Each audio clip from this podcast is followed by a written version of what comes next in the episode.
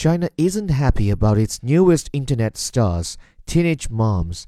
Kuaishou, one of China's most popular video platforms, was pulled from app stores this week after the state broadcaster CCTV accused it of promoting underage pregnancy.